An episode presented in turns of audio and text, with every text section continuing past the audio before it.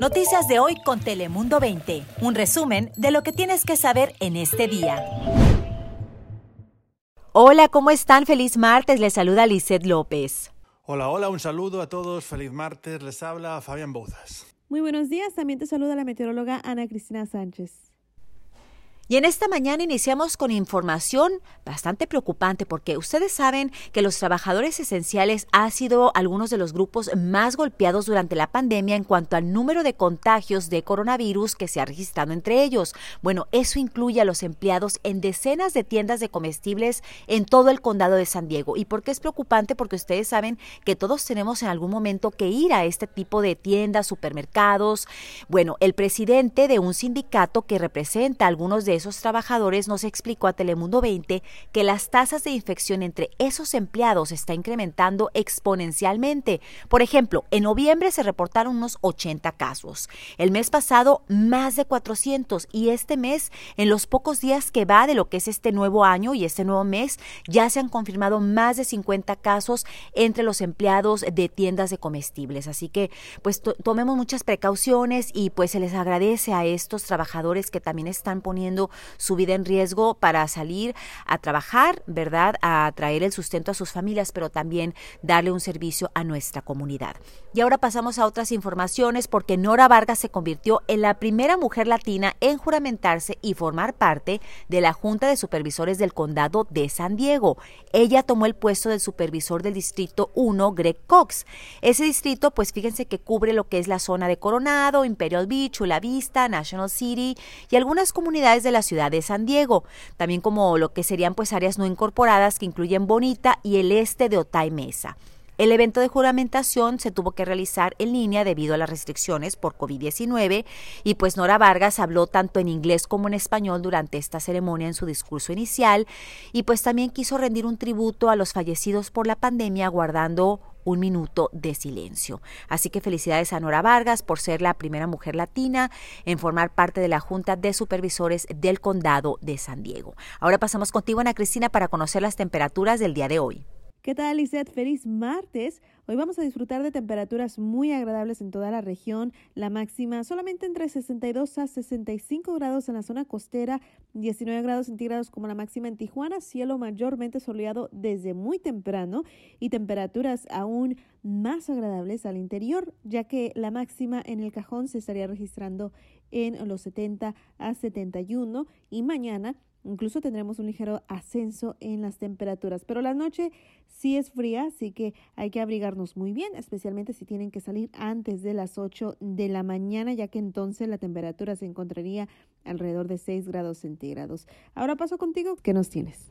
Muchas gracias, Ana Cristina. Y como saben, los casos de coronavirus están aumentando en todo el condado a un ritmo acelerado, se lo hemos estado contando ante las últimas semanas. En el norte del condado, algunas ciudades como Escondido están experimentando un gran aumento de casos en esta primera semana del nuevo año 2021. Y esta situación está afectando especialmente a comunidades hispanas. Y por eso Hoy vamos a profundizar en esta situación del virus en esta ciudad. Y es que mientras la vacuna llega para los trabajadores esenciales, los contagios en las zonas con poblaciones altamente hispanas siguen incrementando.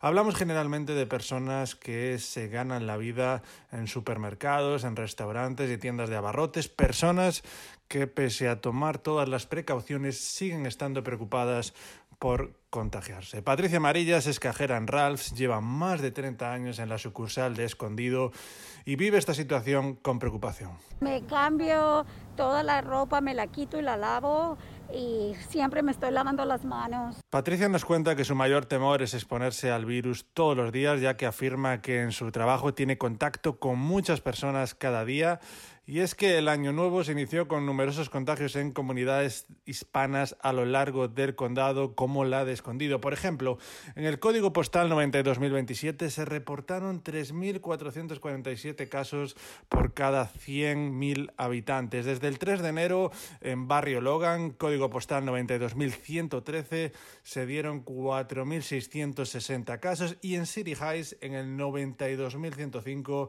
se han dado 4.280 contagios. Hablamos con Maribel McKinsey, directora de la Unión de los Trabajadores de Supermercados, quien señala algunas de las razones de mayor número de contagios entre familias hispanas.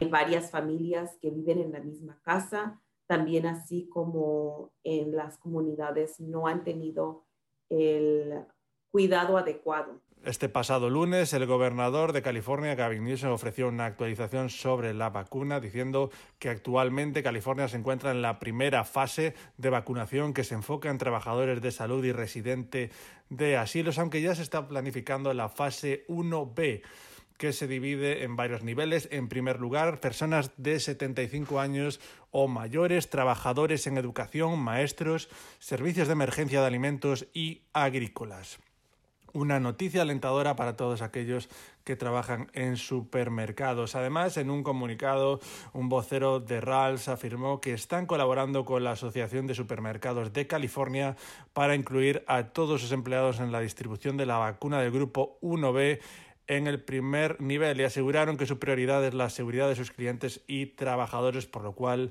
han implementado medidas de seguridad y ofrecen asesoría para ayudarlos a protegerse cuando salen del trabajo. Así que, Lisette, ya sabemos, hay que, hay que cuidarse, hay que preocuparse por este virus y seguir tomando todas las precauciones. Lisette, cuéntanos con qué acabamos este podcast.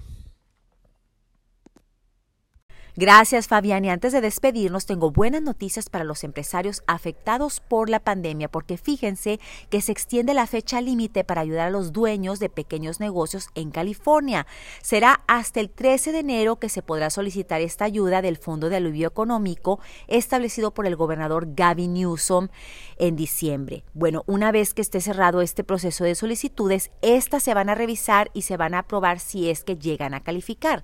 Este fondo también está abierto a organizaciones sin fines de lucro. Así que si es dueño de un pequeño negocio aquí en California afectado por la pandemia, pues tiene hasta el 13 de enero para poder solicitar esta ayuda. Sin embargo, pues bien dicen que no deje para mañana lo que puede hacer hoy. Así que no espera hasta el último minuto, pero se aplazó la fecha. Yo soy Lizel López. Recuerde que tenemos mucha información en todas nuestras plataformas y nuestro noticiero el día de hoy. Noticias de hoy con Telemundo 20. Suscríbete para recibir alertas y actualizaciones cada día.